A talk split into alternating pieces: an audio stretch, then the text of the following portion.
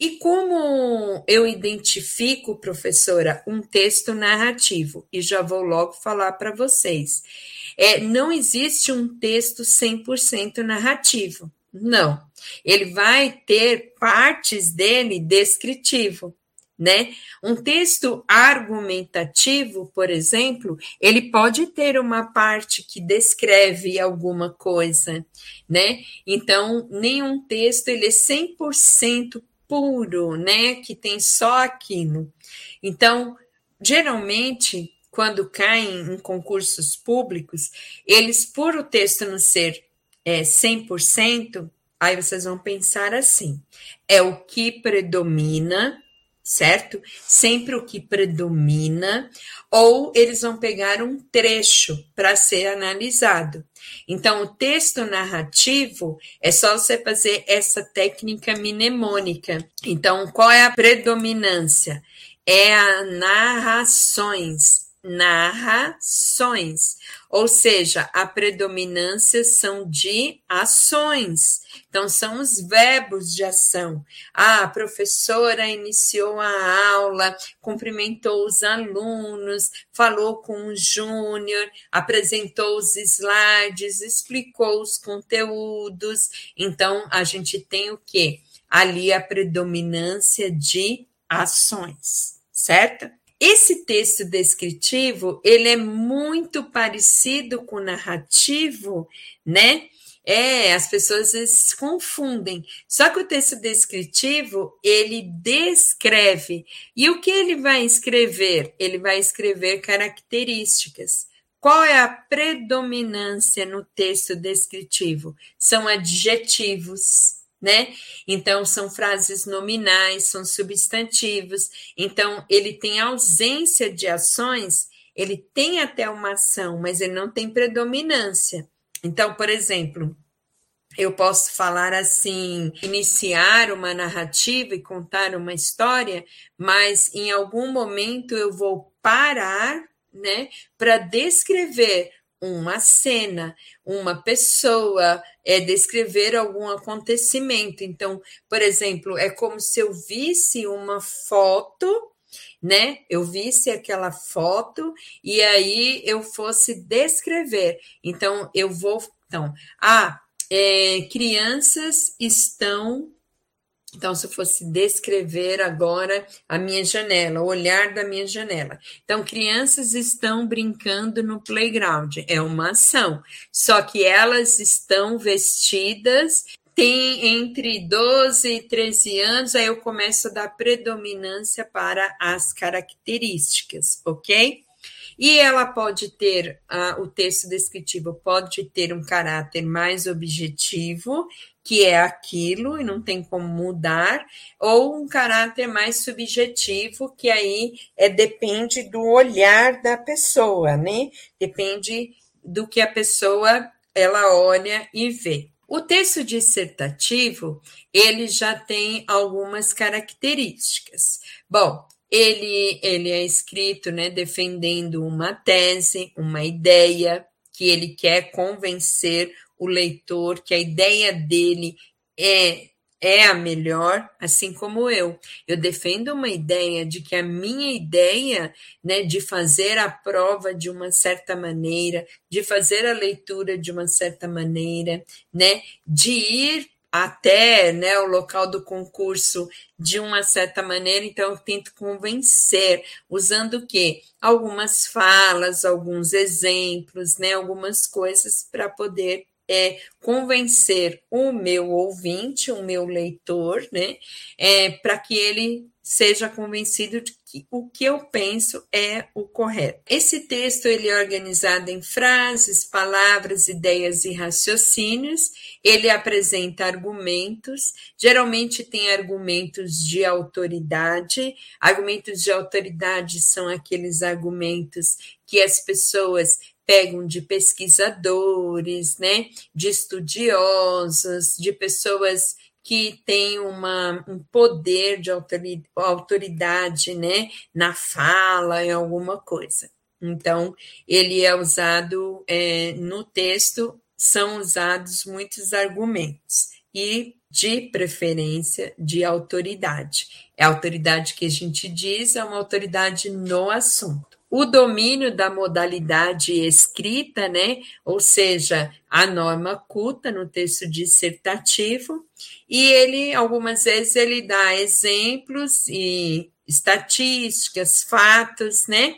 E tem um conhecimento por parte do autor. O texto dissertativo ele é muito parecido com outro texto, aliás, ele é praticamente igual que vai diferenciar, que é o dissertativo com o artigo de opinião, é que no dissertativo você deve dissertar e deve defender uma ideia usando a terceira pessoa. Então, acredita-se, né, pode-se, conclui-se, aí você vai usar a terceira pessoa. E no artigo de opinião, você já pode usar acredito, penso, pondero, reflito. Você já pode usar a primeira pessoa, até para ter uma certa, vamos dizer assim, mais proximidade com o leitor. Existe um texto que ele é o dissertativo expositivo ele não quer, é, ele vai expor ideias, teorias, conceitos, mas ele só quer expor. Ele não quer defender, ele só vai expor uma ideia, ele vai expor um conceito, ele não quer convencer o leitor. Então, o próprio nome já diz, dissertativo expositivo. Então, ele vai expor algumas coisas. O dissertativo argumentativo, aí ele já vai argumentar, ele já vai querer convencer com por meio de argumentos. O artigo de opinião segue as mesmas regras do dissertativo, com a exceção que os verbos eles podem ser usados na primeira pessoa e no dissertativo não. E lógico que quando a gente escreve um ou outro, nunca vai colocar, né, na minha opinião, eu acho, não pode colocar isso em hipótese nenhuma.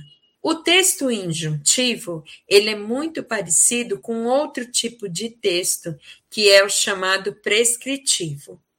Bom, o injuntivo, ele vai dar instruções, advertências, orientações, conselhos. Então, o que vai ter mais? A predominância dos verbos no imperativo ou infinitivo. Então, imperativo e você vai olhar os verbos, né? Então, se eu pego, por exemplo, uma receita culinária, eu posso colocar lá na receita. É bata quatro ovos com uma lata de leite condensado e uma lata de leite. Despeje em uma forma caramelizada. E posso colocar bater quatro ovos, né? Posso colocar das duas formas. O texto injuntivo, o leitor ele pode modificar.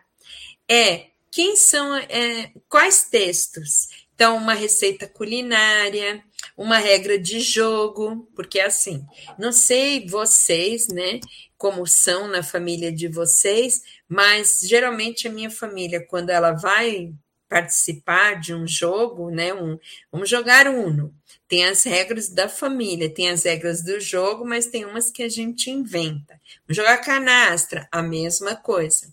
Pega o manual de instrução de um aparelho, aí ele coloca de um celular. Então, conecte o celular ao carregador, no, no carregador e fique 12, fica 12 horas. Aí você quer usar o celular logo, né? Você não deixa as 12 horas, então você muda. Esse é o texto injuntivo. Ele dá a orientação, porém o leitor, ele pode mudar. O prescritivo é praticamente é como o injuntivo. Só que qual vai ser a diferença? O leitor ele já não pode mudar. Então, uma lei, uma receita médica. Então, você, doutor ou doutora, quando você passa e prescreve um remédio por paciente, então você fala assim: ah, você vai tomar esse analgésico de seis em seis horas. Ah, ele vai. Você está com muita dor, de três em três ele já começa a tomar ele muda. Só que ele pode mudar? Claro que não. É o prescritivo. entendem? Então, é uma lei, é um regimento, uma receita médica, são textos que são chamados de textos com a tipologia prescritiva. O poético já é aquele texto que tem algumas características. Versos, estrofes, verso é cada linha, estrofe, cada bloco de linha, rimas, né, que são aquelas terminações das palavras. Então, meu coração está na sua mão, né? E aí tem as terminações para dar essa sonoridade ao poema. É, Usa-se muitas figuras de linguagem, então os poemas, nossa, tem muita figura de linguagem é, para até poder trazer né, uma interpretação, e tem a licença poética. A licença poética seria o desvio né, é, da norma padrão. Para que o poema tenha a sonoridade, aí às vezes dá esse desvio. Por exemplo, tem uma música da Marisa Monte, Beija eu, beija eu, beija eu, me beija. Então, beija eu estaria errado, né? Beije-me. Mas você está dando uma ordem, então o verbo beijar vira e. Então é beije. E é beije-me, não beija eu. Mas aí tem a licença poética por causa da sonoridade, né, da melodia e assim por diante.